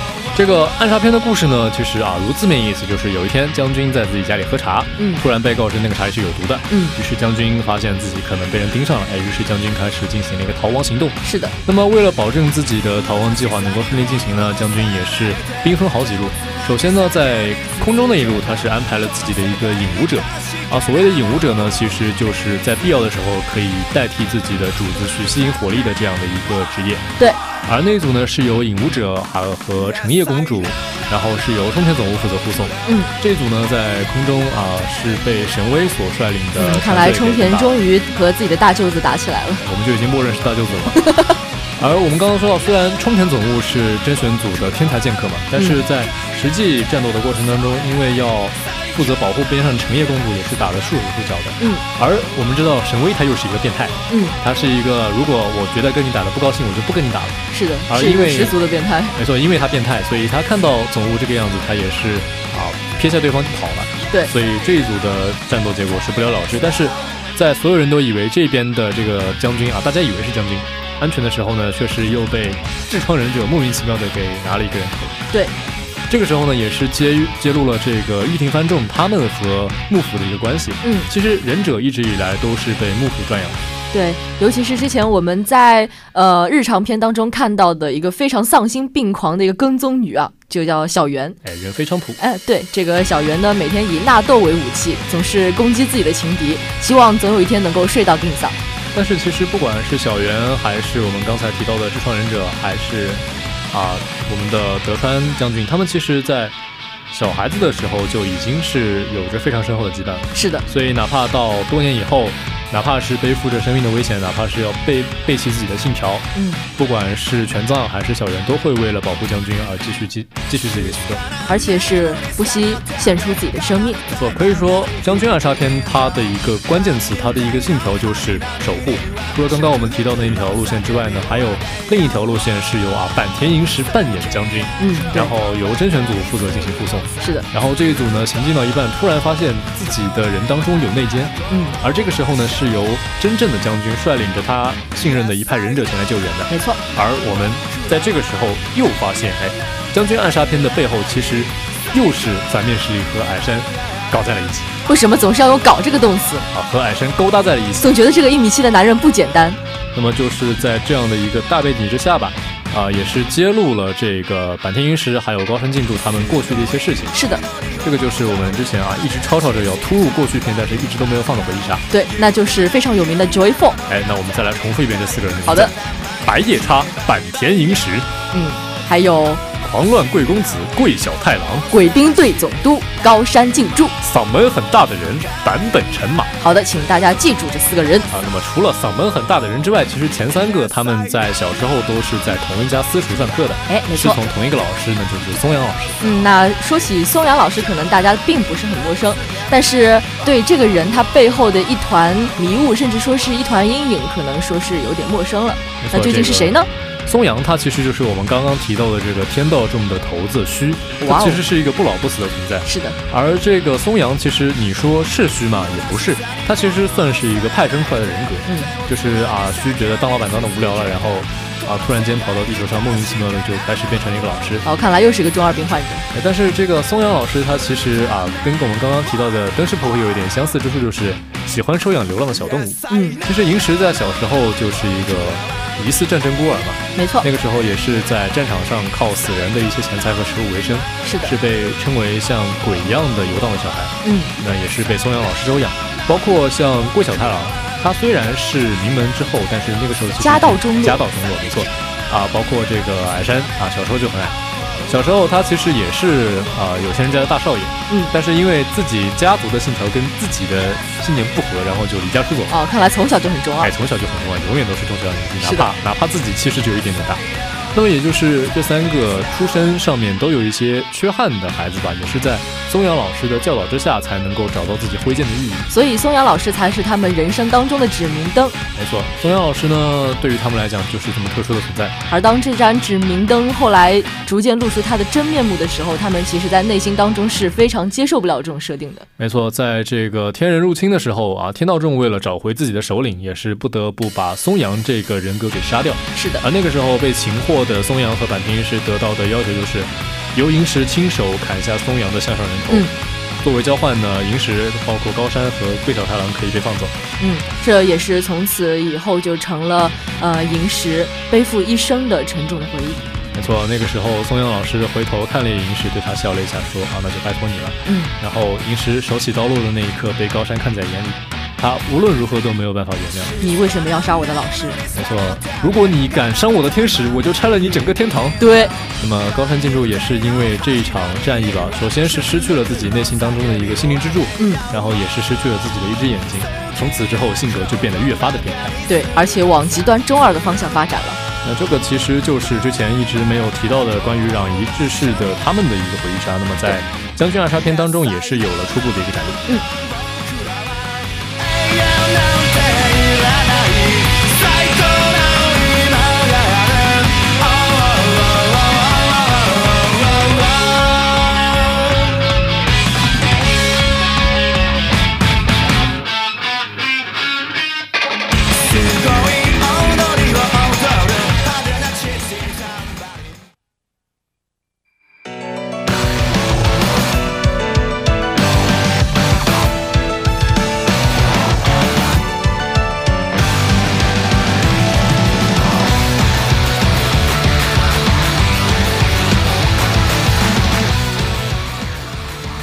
所以说，回忆杀其实是一个非常恐怖的东西。没错。一旦它开始了，可能就不会简单的停下来了。是的，而且大猩猩这种生物啊，尤其是它平时搞笑归搞笑，日常归日常，但是只要它一旦进入到主线以后，很多的观众甚至是被它杀了个措手不及。没没错，那么接下来我们要聊到的这个别了真选组片，也是揭露了关于真选组和剑回组这两个警察组织的一些回忆杀。啊没错，首先我们刚刚聊到了这个金井信女，也就是佐佐木一三郎的二把手。嗯，她其实之前也是天道中的一个打手。嗯，而她其实也是早年在跟佐佐木接触的过程当中，可能渐渐的对普通人有了一些好感吧。虽然她自己不会承认自己是普通人，嗯我是精英。那么早年其实佐佐木一三郎呢是初为人父吧，那个时候他有一个妻子，还有一个刚刚出生的女儿。是的虽然那个时候他甚至还没有来得及为自己的女儿去画一个名字，但那个时候他仍然是一个优秀的闪光指压师。没错，那个时候为了给自己的女儿起一个名字，也是没日没夜的跟自己的妻子聊天，但是最后都没有定下一个最后的结果。是的，但是就在某一天的晚上，他执行任务回家之后，突然发现，啊，那个装着自己妻女的那一辆那辆轿子吧，也是被发现，啊，怎么说呢？那一番惨状，我至今还是不知道该用什么词语来形容。嗯，而那个时候拿着武器站在现场的，就是那个时候还叫孩的那个，还只有一点点大的一个女孩。是的，但是愤怒之余，佐佐木并没有选择出手去惩罚那个女孩，他选择用甜甜圈收买了这个女孩。呃，因为因为他意识到女孩没有还手，而之后他越想越觉得不对，可能当时的还其实反而是赶走了，或者说呃怎么说呢，反击了那些真正的凶手吧。嗯，但是那个时候的还给人一种印象，就是一个女性的杀人机器。没错，但是就是这样的一个孩呢，之后却成为了佐佐木一三郎类似于养女的存在吧，虽然嗯平时是不会这么承认的。是的，而信女这个名字其实是伊三郎给自己的女儿起的，可能不计其数的名字当中最后敲定的一个吧。嗯，因为父母在给自己的孩子起名的时候，总会寄托很多的愿望，没错。比方说啊，希望这个孩子将来人缘很好啊，所以叫游子啊。对比方说那以后自己的孩子希望能够长大成人，成为栋梁的话，那就叫王栋啊，王超啊啊，，王建国啊， 对，总之就是最后，但是觉得啊，这几个名字可能都不能够表达我的愿望，觉得这些都不够好，然后最后精英起的这个精英的名字就是信女，嗯就不管你接下来往哪个方向发展，我都永远相信你，因为你是我最爱的女儿。可是这也是一个 flag。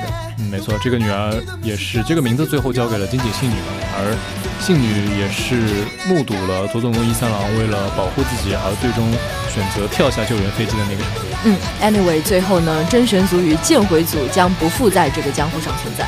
没错，这一场惨痛的斗争之后的结果是剑回组组长佐佐木一三郎战死，而剑回组呢临阵死亡。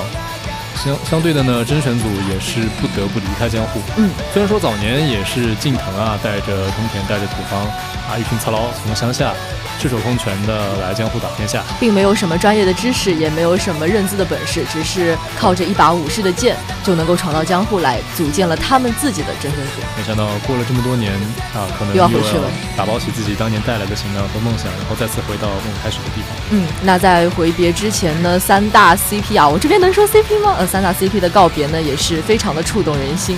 没错，其实我们说近藤是一个跟踪狂啊，他一直以来在跟踪阿妙的时候，都会从各种奇怪的地方钻出啊比来，如说垃圾箱啊啊，比方说水果摊啊、呃电线杆啊反正就会从各种奇怪的地方突然冒出一个新对镜头。而在最后他跟踪阿妙的这一次，当他从垃圾桶后面被发现的时候，阿妙说，他只是啊淡淡的说啊，你不用再像这样跟踪我，下次直接从我们家大门进来就好。是的，而这个时候的近藤，因为啊之前那一场战斗所受的伤疤，他的脸上已经留下了一道不可弥合的伤疤。所以最后在告别的时候，万语千言也是终至无言。所以最后阿妙看着呃近藤局长远去的背影，只说了一句“伊德拉沙没错，那么这就是我们的别了甄选组片。旅の中途人知れず物語はあった No, that's going on 明日へ続いてく君なら変えれるこの世界を I don't stop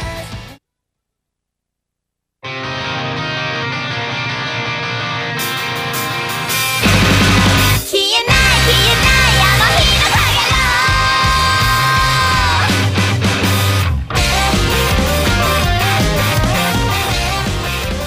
好，那么接下来我们今天的这个长篇盘点终于要接近一个尾”，声了。没没错了。最那后的一最个后长篇。， 对对对，因为星星这个人，他平时日常番写的乱七八糟一大堆，没想到他长篇写起来也是这么的丧心病狂。嗯没错，那么今天的最后一个长篇同样是关于回忆杀，那么这一次则是关乎于啊哈夜布拉宿父子。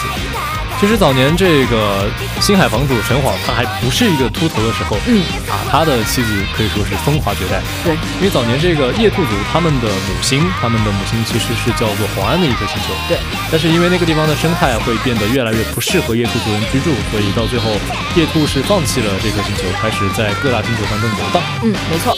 但是呢，这个陈晃他的妻子江华其实是啊、这个母星黄安他呃说的比较玄学一点，是龙脉孕育出来的一个人。嗯，所以它是并不能够脱离黄安而生存的。没错，但是他最后呢，确实被这个秃头啊，用不知道什么方式给追到手了。对，然后也是心甘情愿的愿意为了他离开这个星球。啊，并且生下了两只兔子。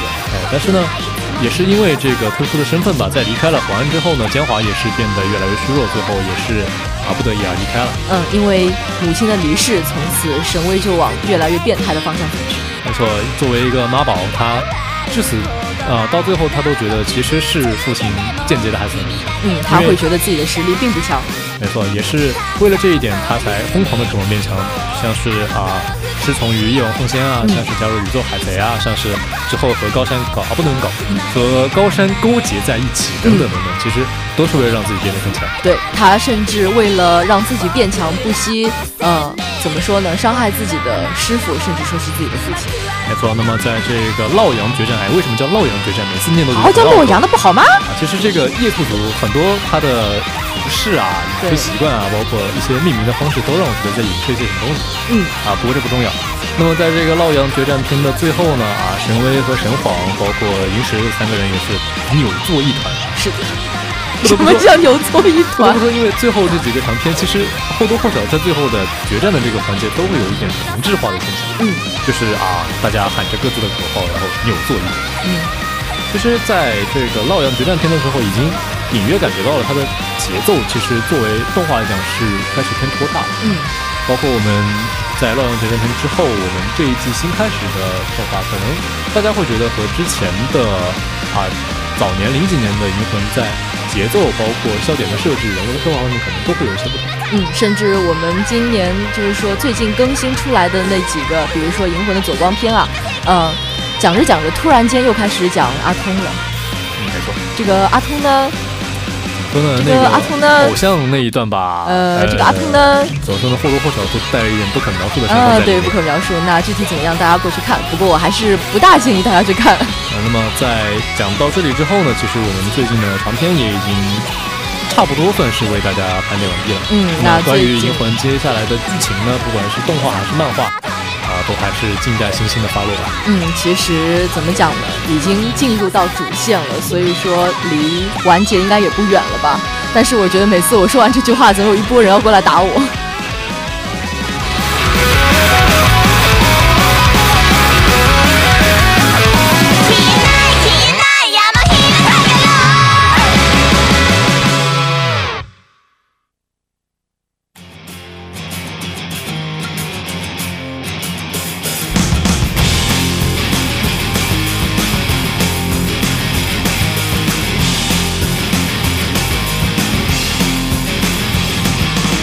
かっこつけてるつもりで得意になって大事なことは全部哎，是这样的哈，那天呢我在看《银魂》，然后被我的爸妈发现了，他们就直接往我的后脑袋上来了一巴掌。多大年纪了，还在看《银魂》，还在看这种少年意气的东西？啊，其实我我想到的剧本是啊，你才多大，怎么可以看《银魂》这样的东西呢？啊小孩子不要看《银魂》。哦，然后他们看过《银魂》吗？呃，其实《银魂》这个番怎么说呢？一开始我们可能被这个番所吸引，是因为我们觉得这个番和那些 Jump 上面的王道少年漫有非常大的区分度。是的，就是它和那些王道少年漫不一样的地方在于，它非常没节操啊，它不笼络伙伴，打怪升级，它只是每天在那边吐槽啊，嗯做做一些好像不怎么挣钱的小任务啊，就这样打打闹闹的一天天就过去了。是的，但是其实，在我们第一个红樱篇出来之后吧，就是我们发现这些平常每天都在跟我们插科打诨的角色，突然变得正经起来。是的，那么他们所带给我们的感动和热血，可能会比平时就很燃的这样的一些番，可能反而还要更多一点。其实有很多番，它的设置上面，它的人物设置，包括情节设置，包括这些人物的背景设置上面，都会偏向华丽。就比如说 K 啊，然后其他的一些啊，比如说霸道总裁番啊，然后一些很牛逼的那种不知道人设、迷之人设的那种番剧，他们给人的一种感觉就是非常的华丽。这个人生下来就是啊，我我是公主，我是杰克玛丽苏，我是玛丽苏的天下，我是玛丽苏天后那种感觉。但其实《银魂》它为什么能够这么强烈的感动人？其实你会发现。在这一部庞大的番剧当中，每个人物其实他都是个普通人。没错，就像就算是我们刚才说到的坂田一时，他曾经在攘夷战争当中是白夜叉那么不可超越的存在。嗯，但是就算是这样的一个白夜叉，也没有办法阻止自己的国家走向没落，没有办法阻止自己信仰的武士道一步一步走向灭亡。对，所以那个时候看到的一个比较悲壮的一个说法是，银魂和啊、呃、海贼和火影不一样的地方在于，后者是教我们如何去追求自己的理想。而前者它的意义在于，它告诉我们，当理想破灭了之后，我们又该如何好好的生活下去。嗯，所以就有很多人会过来跟我说说，哎，我最近特别的难受，或者说，啊、呃，我会因为一点小事情总是跟人家过意不去。哦，天哪，我最近考试又考砸了。哦，天哪，我最近又跟那个人撕逼了。然后我们就会说，你去看一下《银魂》吧。哪怕吃饭的时候把饭喷了一一桌子，把把面喷了，把面喷了一电脑屏幕，但是你还是要坚持去看的呀。没错，虽然平常看起来是一个喜欢吃甜点，然后又有着死鱼眼，然后又一天到晚抠鼻屎的一个邋遢大叔，是的，但是其实他用自己各种各样的行为所阐释的，其实就是那种武士道精神。嗯，老酒加汽油，泪水映笑容。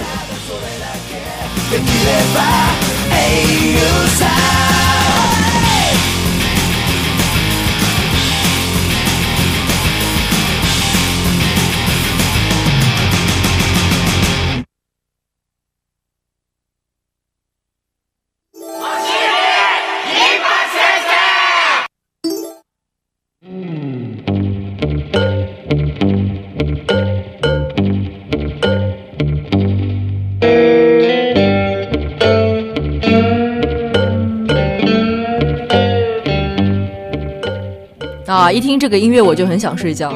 好，那么下面是来自这个不愿意透露姓名的小朋友的提问。嗯，好，你们今天的慢动作聊了一个多小时了，为什么还不放资讯？而且这两个人聊的都是什么鬼东西啊？听起来好无聊啊！我想退台。我平时最爱听的就是资讯了，今天难道没有资讯吗？嗯，你们这是非常不负责任的节目组、啊。那么接下来老师来回答大家的问题。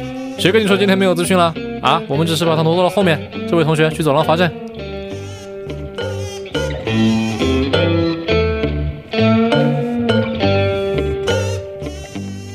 好，那么今天的第一条资讯，日本横滨市推出当地旅游宣传动画短片啊，骨头社倾情打造啊，注意这个 attention，这个重点是骨头社，那就是那个事不过三的骨头社。哎，骨头社就是一家非常神奇的公司，它出品的作品呢有一个显著的特点就是叫好不叫座。嗯，比如说举个最简单、最典型的例子啊，野良神。没错，我们都公认骨头社出品肯定是很良心的，是的。但是不知道为什么这家公司的 BD 出来之后总是爆死。嗯，好的，让我们来回归这个资讯本身啊。为了将当地的优美风情扩散出去，最近日本横滨市三家企业联合推出一部动画短片啊。那么这部动画短片的名字叫做《未来色的风景》。嗯，那么这个制作就是交给了我们刚刚提到的这个骨头社。那么据悉呢，这一部《未来色的风景》会由日本东极电东极电铁啊、东极不动产和 NTR 啊不 NTT 都市开发三家企业共同推出。那么也是以横滨市的十日市场为舞台，展示出了当地的一个风土人情。那么这个短片动画呢，也是着重强调近未来的十年的市场变化、生活模式等等主题，也是用了一个温馨的日常形式来渲染出当地的一个魅力。嗯，那据悉呢，十二月十八号，未来色的风景第一弹二人的新生活动画已经在网络呢正式公布了。剧中由世来光弘配音的杨平与有井之上奈奈配音的美术，是一对刚刚组建家庭、尽享甜蜜时光的年轻夫妻。诶，世来光弘，诶，那个不是。那不是啥大和手安定吗？哎，但是值得一提的是，我们刚刚提到的这两位 CV，他们本身就是一对刚刚结婚的新人。哦，让我想起最近在 B 站上面一部非常辣眼睛，而且观感体验极差的一部番，叫做《品酒要在成为夫妻之后》。我永远讨厌恋爱番。好的。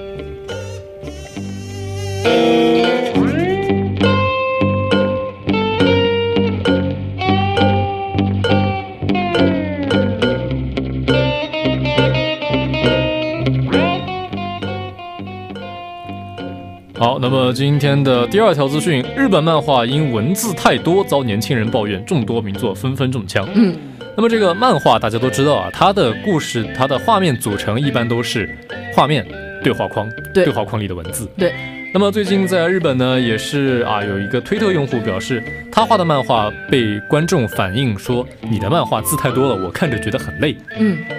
那么这个作家也是感到非常的惊讶。我们会说，因为有一些书籍，比方说小说啊，或者学术的书籍，感觉哎啊对字太多了，我读着很累。嗯但是没有想到，这个情节已经扩散到漫画当中来了。嗯，在这边呢，我还是要稍稍的庆幸一下，幸好《全职高手》这部番剧。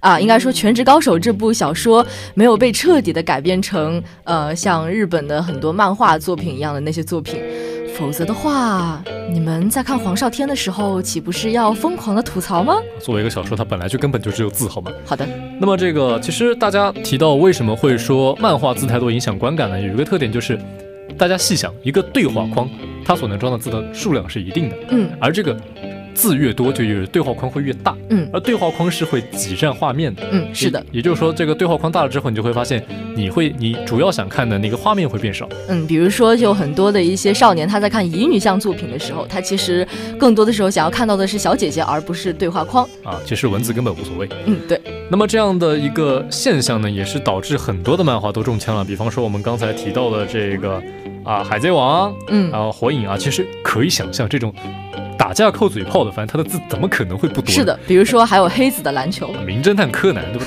可全全都是文戏嘛，完全就是在讲话嘛，怎么可能会字不多呢？是的，不过虽然字多归字多，但是就漫画来讲，我觉得这种情况还可以接受。嗯我早年可是连 IEC 都全部追过来的人。嗯。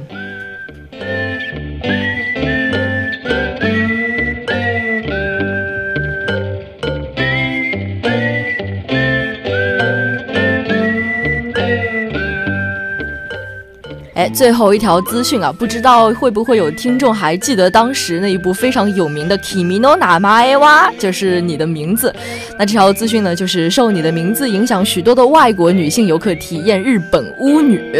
哎，没错。那么这一神部奇《你的名字》其实距上映到现在已经过了一年多了。是的。但是呢，它的热度还在持续的影响着，并且呢，这部番它在欧美的影响可能比在亚洲还要更加明显一嗯点，。尤其是日本一些关于神社啊，然后呃一些关于天道啊、神道之类的东西，会格外的吸引那些西方的游客。没错，那么最近在日本的兵库县的这个尼奇荣神社，也是从去年开始吧，开始有面向外国女性游客提供的一个女巫体验旅游项目。那么目前呢，也是有一百五十多组外国游客在这个神社里面啊预约要来做这个日本的巫女。嗯，那这个尼奇荣神社的公司太田元恒氏呢，在二零一六年的二月份去纽约出差，进行了神道活动的时候，发现这个巫女体验活动在外国意外的受到了好评。回到日本之后，他就想，哎，自己在负责的神社之内举办一个类似的旅游项目，也许呃钱就来了呢。哎，也说他当时的这个预感，也可以说非常灵验啊。其实这就是一种文化输出的方式嘛。嗯现在日本政府呢也是非常重视通过他们的一个强势的点，就是动画嘛，作为一个文化宣传的途径，同时呢也可以拉地拉动各地的一个经济的发展。拉低嗯拉低各地啊的拉低经各济，地的一个经济啊， 对不起。那么也是根据这个读买新闻的报道，日本政府呢也是打算设立对动画和电影的宣传作品和制作进行政府补贴的一个制度。嗯，那么补贴金额呢将是制制作成本的高达一半。嗯，所以说呢，从这条资讯当中，我们可以读出很多的信息，而这些所有信息当中最核心的一点就是，我们要坚持文化自信。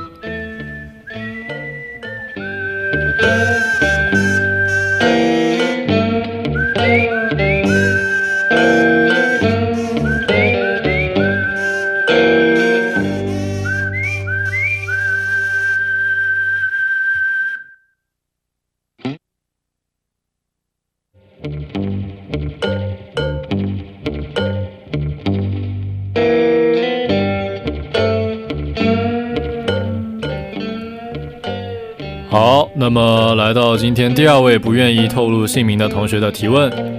啊，大过年的，你们这个贺年节目难道从头到尾只有你们两个播音在这边瞎逼逼吗？一点诚意都没有好吗？我们本来就是很不负责任的节目组啊。啊，在这边回答这位不愿意透露姓名的小朋友啊，你不是，你没有猜对，出去罚站。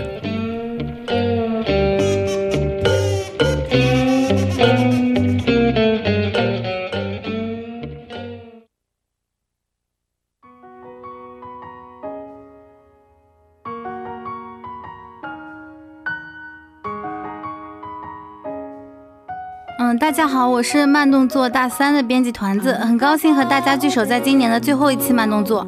嗯，今年我们见识过了猫鼠的相爱相杀，突然喜欢你的疯狂发狗粮，加百利的堕落里智障担当萨塔尼亚，呃，人渣的本愿里少年少女那种萌发的情谊等等等等，这些都构成了我们整年的关于慢动作的记忆。慢动作作为一档电台节目，虽然不像动漫社团经常会开一些晚会啊，出一些活动，但是我们一直在电台这个平台上，希望和你们分享最新的动漫资讯，给你们推荐觉得超级好看的番，和你们一起追喜欢的 CP。希望大家在新的一年里能遇到温柔的人，做着自己喜欢的事情，爱着自己喜欢的 CP。也希望二次元能给我们的慰藉会越来越多。嗯，也请大家继续关注慢动作，我们明年将会锁定《魔道全职帝王攻略》《紫罗兰的永恒花园》。嗯，大家新年快乐！我是呃慢动作的编辑小杜。 嗯，虽然我是慢动作的编辑，但是因为最近补了《银魂》啊，还有《宝石之国啊》啊这样的番之后，我觉得我只能活得越来越佛了，因为 CP 成不成、发不发糖都不重要了，只要大家能够好好的活下去就可以了。不过呢，最近的话呢，应该是考试还是比较重要的，所以祝大家考试顺利，新年快乐。嗯，然后感谢大家一年以来对慢动作的支持，并且明年四月番有我的英雄学院小英雄，真的非常非常非常非常非常好看，大家一定要去哦，一定要追哦。这、就是第三季，如果有时间的话，把趁寒假把前面几季、把前面两季都补一下，也是非常好的。嗯，对。卡酱超级可爱的。 Hello，时隔一年又来到了我们慢动作的录制间，这里是在慢动作没有收到一个完整徒弟的，已经步入大二的半个老编辑加倍。嗯，人家这么可爱，为什么就是没有徒弟呢？憨鸡，好吧，还是非常高兴我们慢动作有了新的成员。嗯，新年祝福啊，新年祝福的话，嗯，去年说希望大家喜欢的 CP 都能够在一起，然后呢，今年呢就有人跟我说。嗯，大二了，诚恳一点，稳重一点。 那就希望我们九五二，希望我们慢动作能够给大家带来更加多方位的嗯体验吧。它从来就不是我的风格，好吗？其实想对嗯所有的小耳朵们说，慢动作包容我们所有奇奇怪怪的幻想，所以入坑之后就在坑底躺平啊，建个大别墅什么的，欢迎来串门哦。我是今年刚来的小编婉意，嗯，现在处于完全不知道怎么录这个肚子的情况下。然后想了一下，就是今年我写的番感觉都都是比较丧气的，然后就是不是很欢脱的那种类型。唯一比较欢脱的那期录制，给我感觉那期稿子，我完全就是在搞事情。但是我觉得给乐天学长写这种少女类型的番真的是太好了，好想再尝试一下，明年还想继续搞事情。嗯，还有就是。可以的话，真的很想给大家安利一下小野夏雅大大。虽然感觉，嗯，有人可能接受不了那种硬派的画风，但是故事真的很棒。然后，而且画风我也觉得真的挺好看的。So，明年的话还是想更多的尝试一下新的、不同的类型的番剧。然后最近比较沉迷于《阴阳师》和《十之契约》，所以祝大家新的一年能够 欧气满满，一发入魂。然后我今天还是没有抽到九天的大奖，谢谢。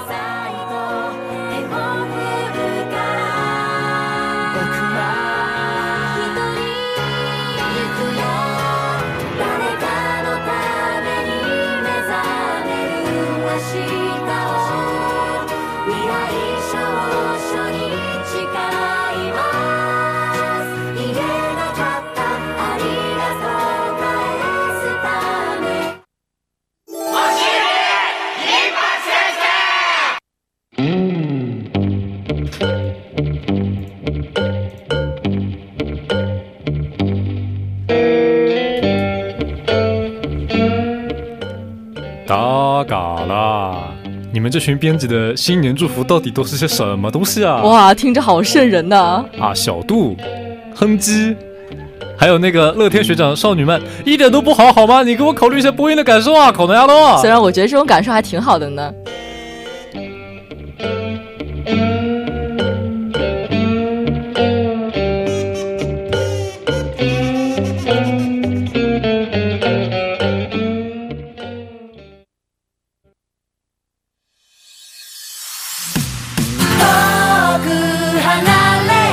場所にいる時も僕らの声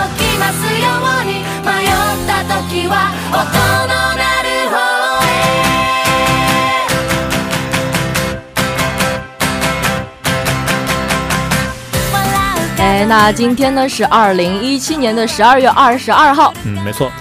啊，今年也是算是做完了这一期节目，也算是了结了自己啊，可能一年禁足以来的一个心愿吧。嗯哇，他妈的还没有还没有跨出那个播音阶，你在这边瞎什么叹瞎什么感叹啥呀？ 哎，好的，那么二零一七年十二月二十二号北京时间的二十一点十七分，嗯，这边乐天和雨辰两位播音在这边给大家拜个早年，嗯，米娜桑，哦，新年，哦、新年， 永远连个不连个祝福都说不齐，想打人。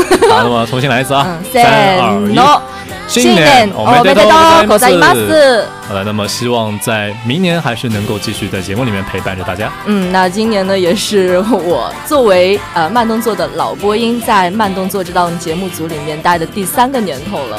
呃，明年呢，可能已经不能陪伴大家了，所以今天不管怎么样，不管吐槽当中，呃，我们已经是耗尽了心力啊。嗯、没可能刚刚那个耳朵已经炸裂了， 可能刚刚嘴皮子已经懒得动了，但是还是非常的开心的。好的，那么也是把今天的这样一期节目作为啊新年的一个礼物送给大家，也送给我们自己。嗯、好的，那么这以上就是我们今天慢动作的全部内容了。我是主播乐天，嗯，我是雨辰，我们来年再见。嗯，祝单身狗们明年节日快乐。汪。歩きする街をうまく歩けない